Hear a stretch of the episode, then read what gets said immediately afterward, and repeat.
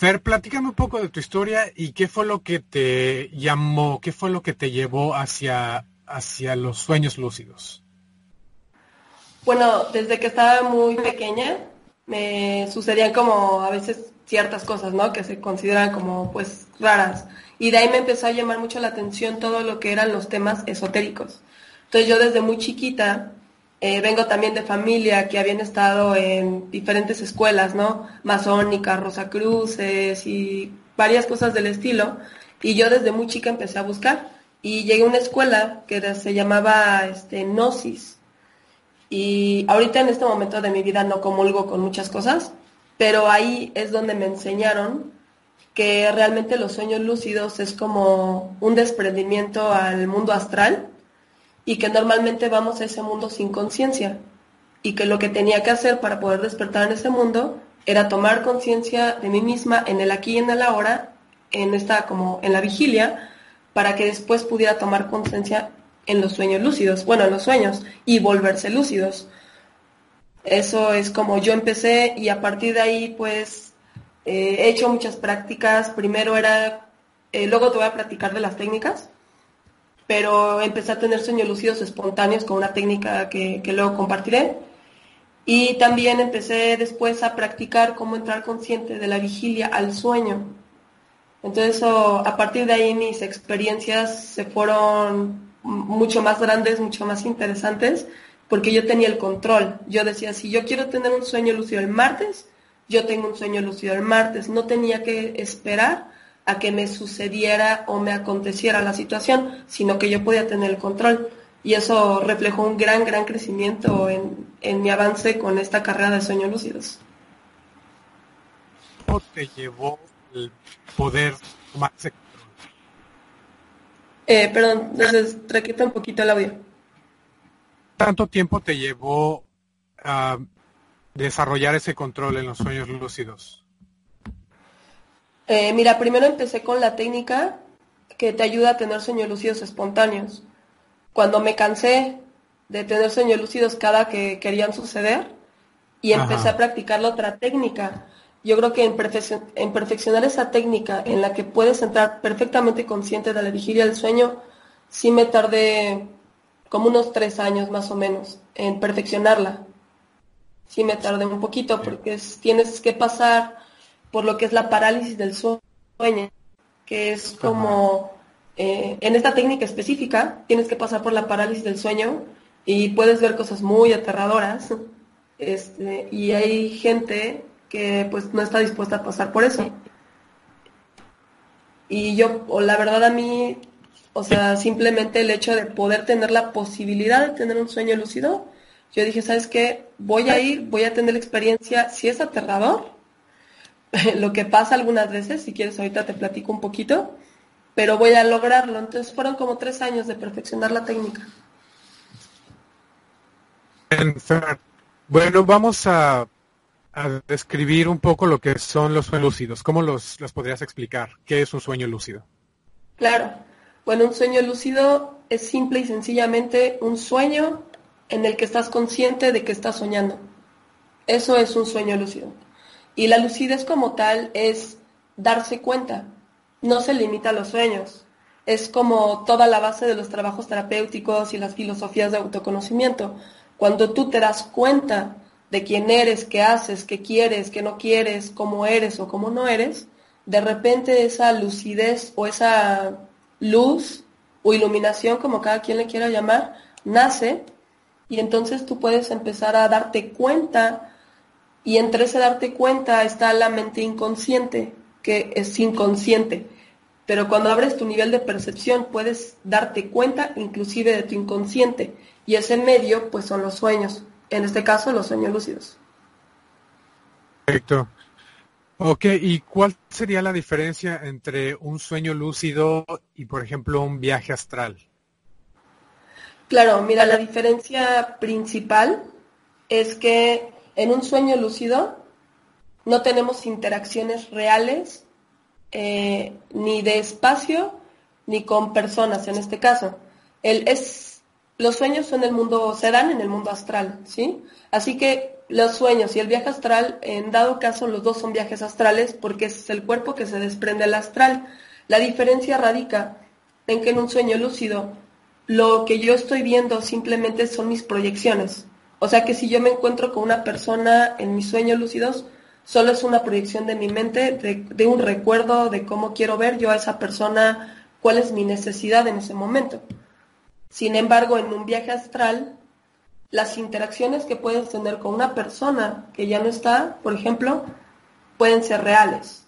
Eh, yo en lo personal he tenido experiencias en las que yo deseo ver a alguien y aparece, ¿no? Un, abuelito, por ejemplo, que se murió, yo lo extrañaba mucho y un día lo vi, pero sabía que era un sueño lúcido y que era parte como de mi mente.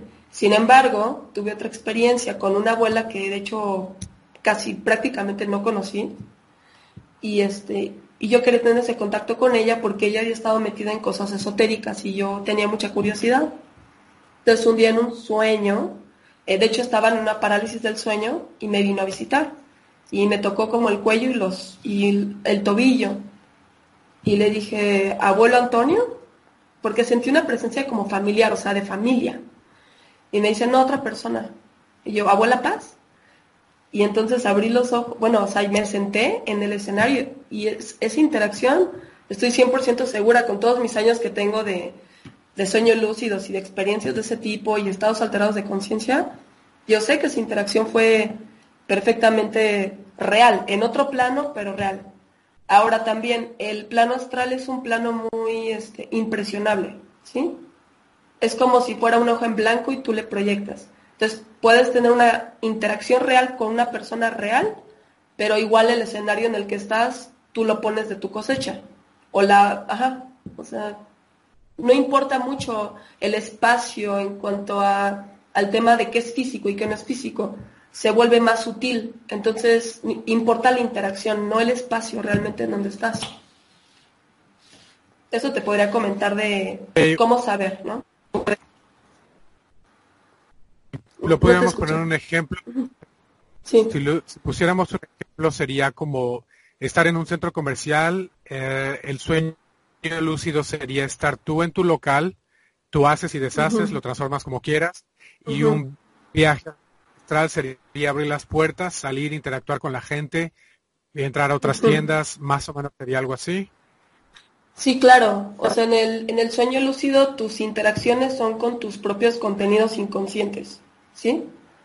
En un viaje astral, los, los interacciones que tienes son, pueden ser con gente real, con gente que ya no está en este plano o con maestros de luz, ¿no? Hay veces que en los sueños lúcidos se te presentan maestros de luz y que te enseñan cosas. Y, y, la interacción es real, aunque el escenario sea como parte del sueño.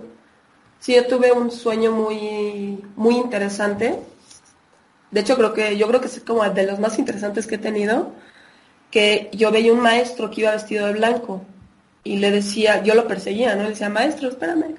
Le digo, quiero saber la verdad. Yo sé que esto es un sueño y que lo que estoy viendo son mis proyecciones mentales. Yo quiero ver la verdad. Y entonces el maestro me dijo, me dijo, la verdad está frente a ti, no la ves. Y le hizo así. Cuando le hizo así, el escenario que yo estaba viendo se hizo como transparente y atrás de ese escenario había otro escenario que era con un cielo verde y unos como torres como obeliscos. De cuando terminó de hacerle así, ya no seguí viendo atrás. Y me dijo, todo el secreto está en la refracción de la luz. Y pum, me desperté. Y cuando me desperté, pues busqué, ¿no? Busqué qué era refracción, bueno, o sea, sabía lo mínimo. Entonces, pues a partir de ese sueño ent he entendido muchas cosas. Excelente, excelente. Suena muy interesante. Sí. Y la simbología que hay en los sueños, ¿me puedes hablar un poquito de eso? Por ejemplo, yo tuve un sueño, bueno, ya llevo tiempo uh, que quería dejar de fumar. Y una vez tuve un sueño donde un, como tipo jaguar o chita, quería llegar a mi boca y lo empujaba y regresaba, lo empujaba y regresaba. Y bueno, al otro día yo sé un poquito eso de, de interpretación de sueños. Sé que los animales son hábitos, entonces, uh -huh. bueno, lo interpreté, en ese momento yo estaba luchando con, con, dejar el cigarro lo interpreté como que ese era el hábito que, lo empujaba y regresaba, lo empujaba y regresaba. ¿Qué, ¿Qué otros símbolos hay? Pues mira, eso que comentas de tu sueño tiene todo el sentido, porque cuando un animalito se presenta, sobre todo un animalito salvaje, habla de nuestros instintos normalmente, ¿sí? Ahora, no todas las cosas significan lo mismo. No, o sea, símbolos pueden significar cosas totalmente distintas para diferentes personas y además para la misma persona en diferentes etapas de su vida. No es lo mismo tener un sueño a los 10, que a los 20, que a los 30, aunque el símbolo sea lo mismo, no representa lo mismo. Entonces, en este caso, tu sueño sí era precisamente eso, ¿no? El instinto. Tú querías fumar, pero la otra parte, que te decía, no, ya no fumes, estaba, había una lucha interna. Ahora, ¿qué símbolos hay? Pues el inconsciente está lleno de todos los símbolos del mundo. De hecho, el lenguaje de la mente inconsciente o este, es totalmente simbólico. Por eso nuestros sueños no hay como, si te das cuenta, no son tantas las conversaciones, sino más las interacciones, las situaciones que se van dando, la dinámica entre los símbolos. Un ejemplo que te podría poner y que lo hablaba con una entrevista también, este, me decían, este, por ejemplo, ¿cómo podría representar que hay muchas cosas que te salen de tu control en la vida, ¿no? Me decía una persona, bueno, es que yo soñé que cayó un chorro de agua y que yo quería como contenerlo, que yo quería agarrarlo, pero el agua se me iba entre las manos y eso me causaba mucha angustia. Bueno, pues precisamente no es como una explicación gráfica de lo que te está pasando en tu vida. Todo lo que soñamos tiene un sentido, tiene una lógica, aunque a veces creamos que no porque en ese nivel no hay como tanto pasado, presente y futuro, todo se junta. Entonces por eso hay veces que las historias parecen como muy raras, pero si te pones a meterte a tu inconsciente, a tus símbolos, también a los símbolos del colectivo, en este caso vas a darte cuenta que tiene perfecta lógica.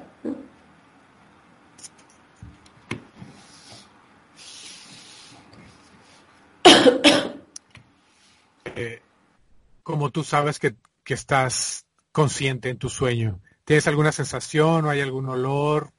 ¿Qué, sentidos están involucrados en eso? Bueno, de hecho es una pregunta muy interesante porque mucho se ha dado, mucho se dio antes de que de hecho se comprobaran científicamente los sueños lúcidos y también después, que era como, no, es que no estás consciente en tus sueños, tú soñaste que estabas consciente en tus sueños, pero es, no, es diferente. Y entonces ahí venía esa conversación, ¿no? De, y bueno, ¿y cómo sabes que no estás soñando ahorita que estamos platicando tú y yo en vigilia? ¿Cómo sabes? No, pues solo lo sé. Pues sí, porque realmente, ¿cómo lo comprobarías? Sin embargo, si hay métodos de comprobar si estás soñando o no estás soñando. Una de las cosas que yo cuando me, me dijeron eso, y estaba más chica, este, yo lo primero que hice fue meterme un sueño lúcido y decir, este es mi sueño y estoy consciente de que es un sueño. Y estoy consciente de que yo lo puedo modificar y me puse a modificar cosas en el ambiente, a tratar de mover el agua con mis manos y hacer que era de día y ahora que es de noche. Y decía, yo estoy consciente, yo por mi decisión y voluntad propia. Es eso, yo creo, es, es, el, es la oportunidad de ejercer tu voluntad adentro del sueño. ¿Sí? Es, más que nada, es más que nada eso. Ahora también hay técnicas. Si, por ejemplo, y de hecho es parte de la técnica que, voy a comentar más adelante, de cómo te puedes volver lúcido. Pero adentro del sueño, por ejemplo, si dices, híjole, siento que estoy en un sueño, ¿cómo compruebo? Te tapas la nariz, tratas de respirar. Si estás en vigilia, no vas a respirar porque tienes la nariz tapada. Si estás en un sueño, sí vas a respirar. Punto. Así, lo comprobaron científicamente? ¿Qué experimento hicieron?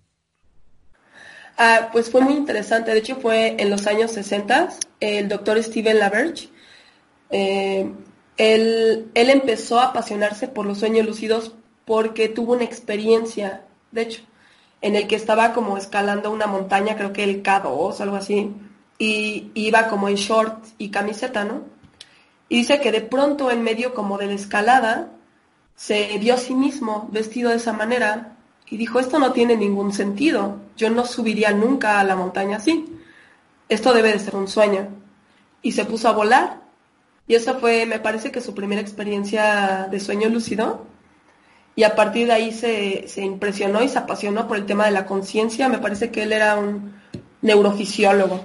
Entonces, eh, como que se obsesionó en tratar de comprobar eso.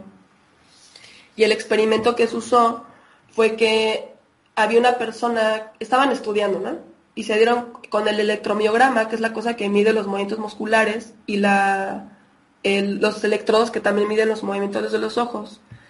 Cuando se despertó el chico, bueno, vieron que tenía un patrón de movimientos oculares diferente, ¿sí? Raro. Y cuando se despertó le preguntaron, ¿qué estabas viendo? ¿Qué estaba pasando? Porque hay un patrón. Dice, es que yo estaba viendo una partida de, de ping-pong y entonces su movimiento ocular era así, porque realmente los movimientos oculares que nosotros tenemos durante el sueño es lo que estamos viendo, como en vigilia, todo el tiempo nuestros ojos están moviendo. Así lograron hacer la correlación.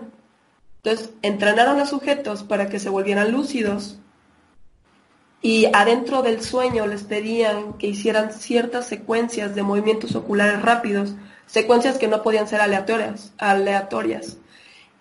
Y entonces de esa manera con muchos, con muchos, muchos participantes, se pudieron comprobar de manera científica, de hecho hay muchos artículos científicos al respecto, de, este, de que podían realmente enviarse señales desde adentro del sueño hacia afuera. De esa manera se comprobó. Entonces, podemos mover los ojos cuando estamos dormidos, pero nuestro cuerpo secreta una sustancia para que no actuemos nuestros sueños, ¿correcto? Correcto, sí. Sí, de hecho, el... Ah, perdón, es que se cortó el audio. Entonces, cuando, está, cuando te vuelves consciente, todo continúa igual. Sigues sin poder mover tu cuerpo más que los ojos, ¿ok? Solo estás consciente y solo lo estás actuando en el otro plano, ¿correcto? Correcto, sí, sí, sí. Sí, de hecho eso que comentas de que el cuerpo secreta una sustancia es lo que ocasiona la parálisis del sueño, que es precisamente para que para que no estés interpretando lo que estás haciendo en tu sueño, porque si estás durmiendo en la cama, pues te puedes pegar con la pared, o lo que le pasa, no sé, a la gente que, no sé, sonámbulos, ¿no? O algo así.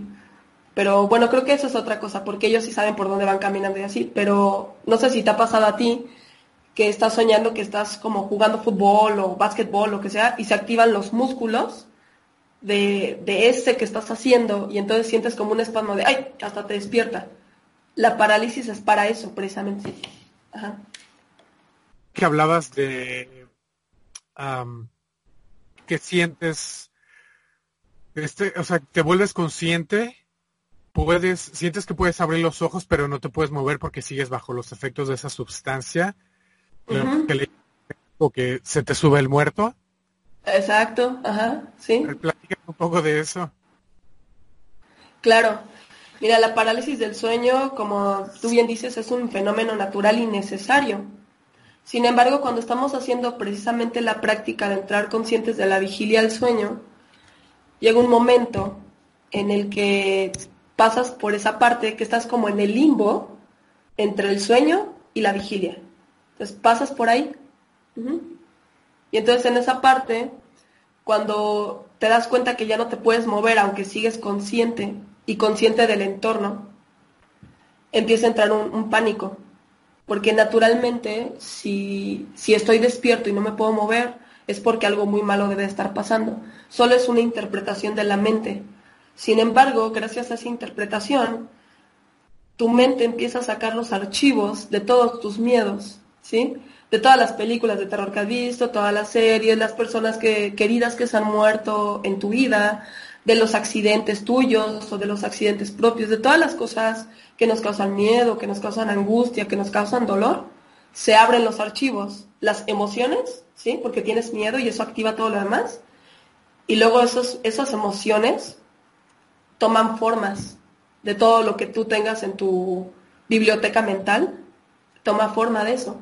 Y entonces escuchas muchas cosas como que sombras vienen y te, y te, y te agarran. A mí en lo personal, este, pues que me susurran al oído, que me tocan la puerta, que hay este, una de las cosas que siempre más me ha pasado es como, como una persona que llega y, y empieza como a mover mis brazos, mover mis piernas.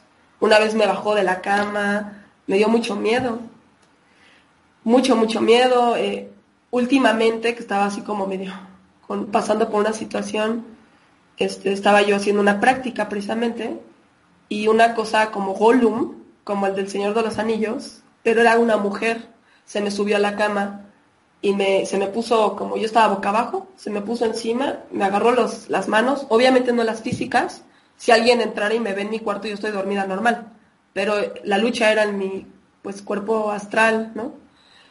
Entonces llega y me agarra las manos, me tapa la boca y me dice que le dé alimento. Y yo no tengo alimento, ¿no? O sea, y ya yo como que aguantando, aguantando, aguantando, porque después de que pasa la parálisis ya entras al sueño normal, pero sí, sí da sustos. Entonces, bueno, de ahí vienen todas las leyendas, ¿no? De todo. ¿Pasar por estos, esta parálisis cada que entrenamos para, para los sueños lúcidos? No, no, eh, no, es que hay diferentes técnicas. La más como, es que es como que la más efectiva, pero al mismo tiempo la más, este, pues la más agresiva, por así llamarlo, es esa. Ahora, al principio sí te pasan ese tipo de cosas, pero yo mucho tiempo hice la práctica ya sabiendo y aceptando cómo era el proceso y no me daba ninguna, ningún tipo de pesadilla, ningún tipo de susto, porque yo ya no le tenía miedo a la parálisis. El problema es tenerle miedo a la parálisis. Entonces hay que practicar y eventualmente pues, le perderás el miedo. Eh, pero al principio, y sobre todo si estás así como dudoso, este, probablemente sí escuches voces o susurros o que te toca la puerta, o, sí los puedes llegar a escuchar. También es muy importante asegurarse de que cuando vas a hacer una práctica de sueño lúcido, no estés súper angustiado, no estés enojado, no estés así, porque es como un mal viaje, ¿sí? La parálisis. Entonces, si tú te preparas y estás en paz y pones tu incienso y tu velita y te concentras y meditas, es muy, muy probable que en la parálisis del sueño a lo mejor veas otra cosa. Eh, como estás en paz, no abres los archivos del miedo y puedes ver cualquier otra cosa. A lo mejor hasta algo bonito ves, ¿no? Importante tener una intención, ¿no? Prepararse con una intención. Exacto. Para, ¿no? Como cualquier viaje astral. ¿no? Te, enfocas nada más a lo que vas para no, no desviarte. Sí. Muy bien, muy bien. Sí, sí. ¿Y qué más te iba a preguntar? Iba a ver las técnicas. Vamos a ver, descríbeme las técnicas que hay para lograr los sueños lúcidos. Claro, mira, hay dos principales técnicas, como desde la parte científica. Sí, hay, hay muchas desde la parte, por ejemplo, del budismo, enfocada a los sueños y así. Yo sinceramente yo no aprendí ni practico con esas técnicas, porque yo estudié psicología, entonces mi acercamiento a los sueños lúcidos fue como a través de los artículos científicos y este y yo me acerqué así. Entonces, de esas técnicas, mm, la verdad no tengo mucho conocimiento, pero te puedo decir que hay básicamente tres. De hecho, bueno, dos principales y otra que es como con ayuda de un aparato. Te voy a hablar primero de la ayuda del aparato, que es la que menos sirve a mi punto de vista, que se llama este... No, bueno, te voy a hablar primero de la primera, que es el NILD, que es Mnemonic Induced, Induced Dreams, Lucid Dreams, que es como sueños lúcidos inducidos utilizando la memoria, que es crear un condicionamiento mental, ¿sí? Consiste en que tú en vigilia tienes que preguntarte a ti mismo constantemente si estás soñando y hacer un test de realidad. En este caso, eh, ¿cómo compruebas? Tapándote la nariz y respirando. Si respiras, estás soñando. Si no respiras, no estás soñando. Hay otras, como jalarte el dedo, por ejemplo, los dedos se jalan hasta acá. Los dedos normalmente tienes seis, por ejemplo, nunca tienes cinco, ¿no? Pero hay veces que a mí, a mí esas técnicas me han fallado. Bueno, técnicas de comprobación. La única que nunca me ha fallado es la de la nariz, ¿sí? Pero bueno, entonces en el día tú te preguntas si estás soñando y tienes que hacer un escaneo de ti mismo o de ti misma. Si es como, estoy entrando a mi casa, hago un alto. Sí, porque a veces si te preguntas si estoy soñando se vuelve la pregunta muy mecánica y ya no sirve. No, tienes que hacer un alto de verdad y observarte. ¿Qué estoy pensando? ¿Qué estoy sintiendo? ¿Cómo se conecta lo que estoy pensando con lo que estoy sintiendo? ¿Qué sabor tengo en la boca? ¿Qué huele? ¿Cómo es el clima? Es un momento de autoobservación que no tiene por qué durar mucho, ¿sí? No tiene por qué durar mucho. Pero si tú haces eso unas 10 o 15 veces al día, en muy poco tiempo puedes empezar a tener sueños lúcidos espontáneos. Esa es la técnica MILT, ¿sí? Luego hay otra técnica. Así. Haciendo esos chequeos de realidad, se vuelven como tan automáticos cuando están dormidos, van a, va a suceder en automático y ahí es donde va a entrar la lucidez. Ok, entiendo, entiendo. ¿Y cuál es la otra? Bueno, nada más para agregar que los primeros años de, de, sueños lúcidos que yo tuve, o sea, como la mitad, llevo como 15 años, los primeros 7 años, solo fueron sueños espontáneos con esa técnica que te estoy comentando. O sea, que es súper efectiva y además eh, es, es realmente conectado con tu vida porque es, ya dijimos que la lucidez es darse cuenta. ¿Cómo esperas darte cuenta de que estás soñando en un sueño si ni siquiera te das cuenta de que estás soñando perdido en tu mente, en fantasías del futuro, del pasado, en, el, en la vigilia? ¿Sí? Entonces es darse cuenta aquí para poder darte cuenta allá. Es algo mucho más profundo que solo tener un sueño lúcido, ¿no? Entonces, esa solo quería agregar sobre la primera técnica.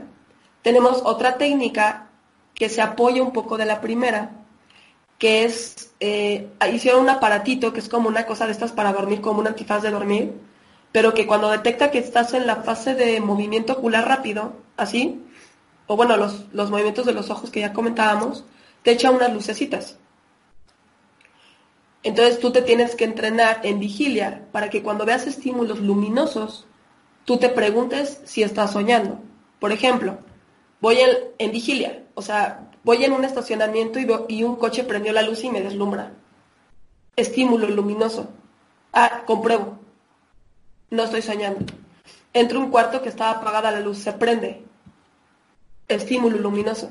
Sí, porque las lucecitas en el sueño se pueden traducir como mil circunstancias. Sí, puede apagar, puede prenderse una luz, iluminar tu coche, este, cualquier experiencia que tenga que ver con algo luminoso, o una persona que va caminando en la calle y te echa la luz a los ojos, dices, ah, puede, puede que estoy soñando. O sea, cualquier, de verdad que es tan variada la posibilidad de que el estímulo físico se meta al sueño, es muy, muy variado, ¿no? Entonces, cada, estilo, cada estímulo luminoso, tú vas y haces eso. Ahora, ese aparato, la verdad yo nunca lo pude conseguir. Eh, Creo que lo venden nada más en Estados Unidos, igual y se puede comprar por Amazon, pero de todas maneras tienes que crear un condicionamiento para reconocer el estímulo luminoso. Entonces, yo recomendaría mejor la otra, solo pregúntate 10 o 15 veces al día, estoy soñando, haz un scan profundo y ya que te tapes la nariz y digas, no estoy soñando, sigues con tu vida normal, ¿no? Esa es la, la digamos que la segunda.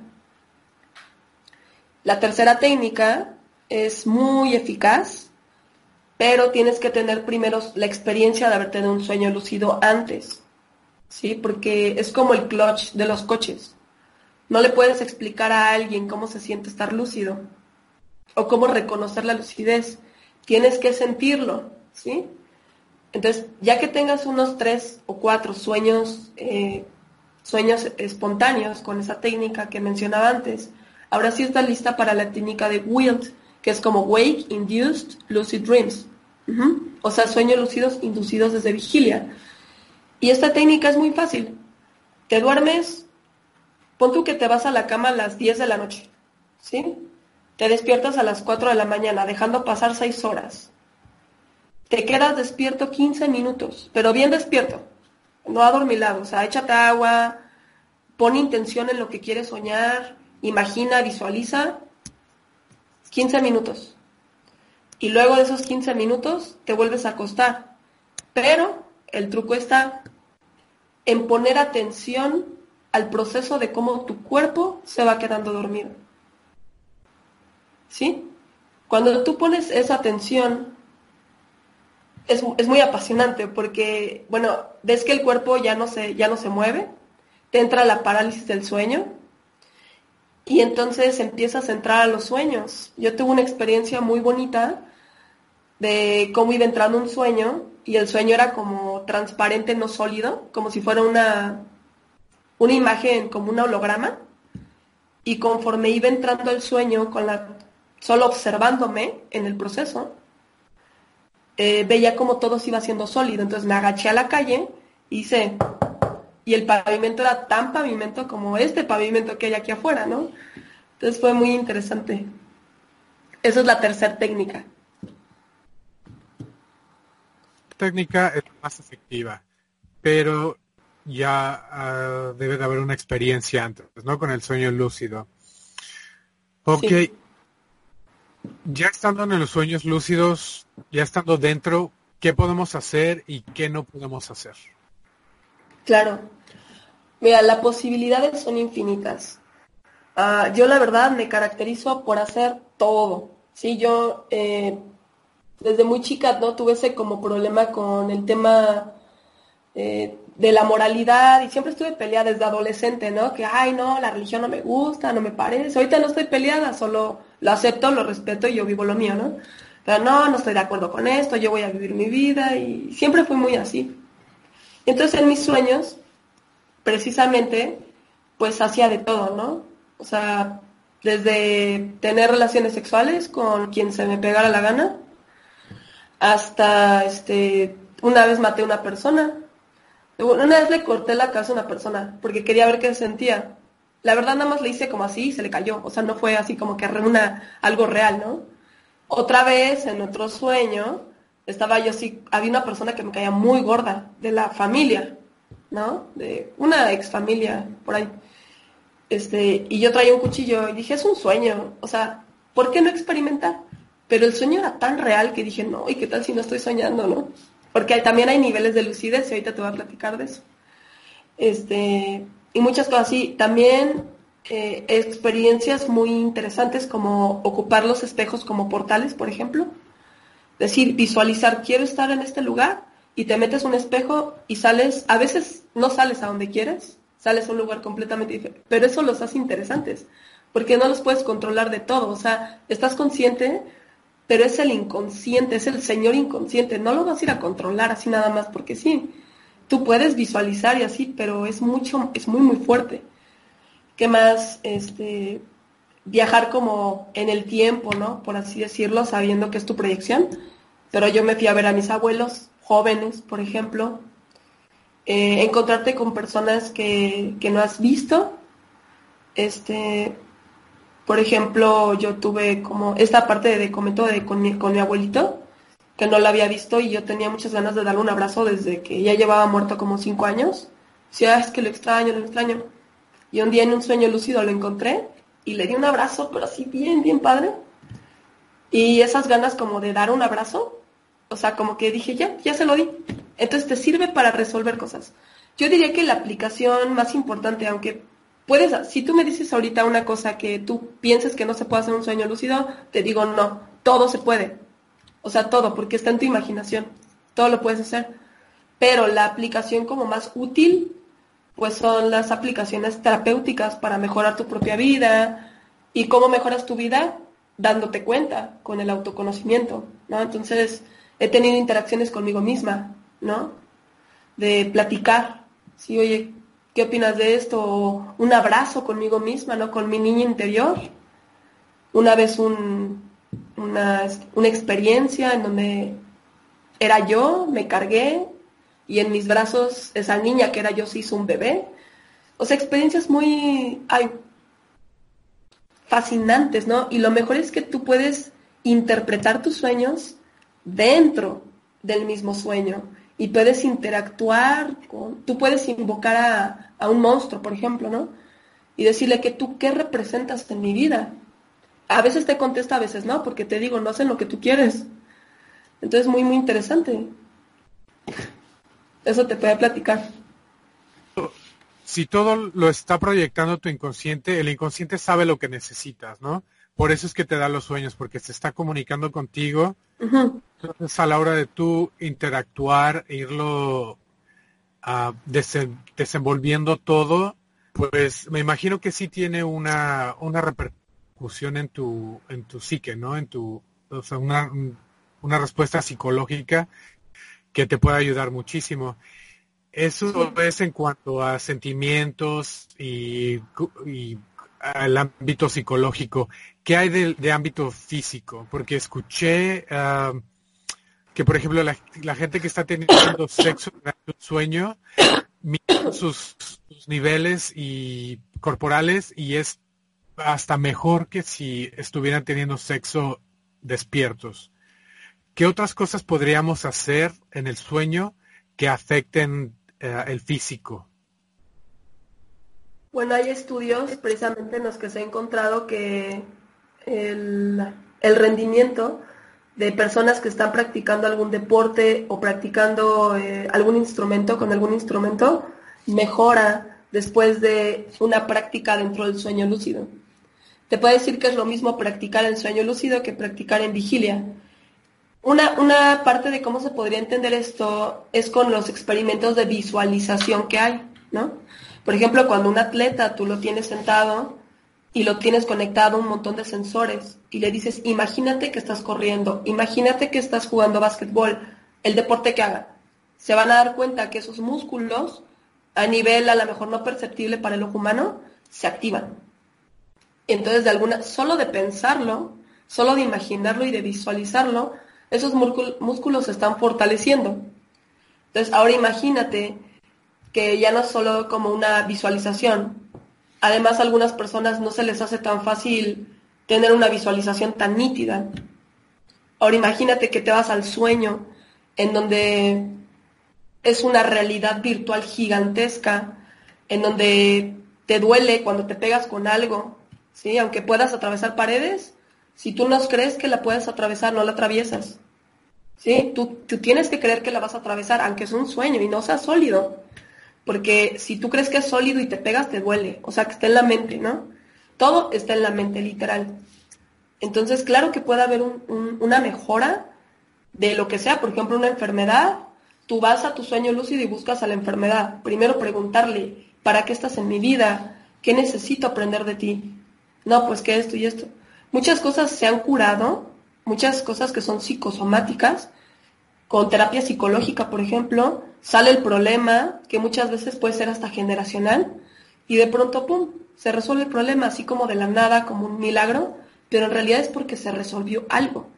Entonces los sueños lúcidos son una herramienta impresionante para poder interactuar con tu inconsciente, o sea, literal, puedes invocar a la enfermedad para ver qué, qué es lo que está pasando puedes, este, si tú, por ejemplo, tienes miedo a hablar en público, en un sueño lúcido, tú puedes meterte, imaginar el, auditorio más grande del mundo que tú quieras imaginar y dar tu conferencia ahí. Y eso, claro, que va a ser que es una mega práctica, o sea, es como una, es, es de verdad una realidad virtual. La diferencia es que tú sabes que estás soñando. Con un sueño no lúcido, por ejemplo, si tú tienes miedo a hablar en público y estás en un escenario, te va a dar pavor, porque no sabes que estás soñando, no te has dado cuenta. En un sueño lúcido, tú ocupas esa herramienta a tu beneficio. Dice, a ver, yo tengo la intención de esto, me voy a meter a mi sueño con esta intención porque tengo una conferencia en cinco días y tengo miedo. Entonces, voy a ocupar mi sueño como una herramienta para explayarme, para reconocerme, para, eh, para, para vencer mi miedo. Y perfectamente lo puedes utilizar. Entonces, sí, hay estudios donde sí ha habido cambios porque alguien practique un deporte o un instrumento. Eso es como científicamente lo que existe se ha comprobado. Esto que estoy diciendo es parte de mi experiencia. Pero cuando te vuelves lúcido en un sueño, ¿el sueño ya está sucediendo o lo puedes programar tú antes para que algo suceda? Sí, totalmente. De hecho, es un poco la idea, ¿no? O sea, bueno, cuando es un sueño lúcido espontáneo, está sucediendo. está sucediendo y de repente dices, ¡Ah! ay, como que estoy soñando, como que siento que estoy soñando. No creo, se siente muy real. A ver, nada más por no dejar voy a comprobar y compruebas y si es un sueño. A partir de que tú tomas conciencia, tú tienes como que tu, tu capacidad de, de ejercer tu voluntad se libera porque ya estás consciente. O sea, ya no estás atrapado en la, del en la trama del sueño. Entonces dices, ah, bueno, a partir de aquí, a mí, por ejemplo, en mis sueños no me gusta que sea de noche. Me causa como angustia a veces la oscuridad. Entonces yo cuando estoy en un sueño de noche, cambio el cielo. A veces no se cambia, porque ahora los símbolos están conectados con tus emociones. Si yo tengo miedo por algo de mi vida a que sea de noche yo relaciono la noche con eso, que no, pero digo la oscuridad. Entonces, aunque yo le haga así, aunque yo esté consciente de que es un sueño, a veces no se cambia. Es muy interesante.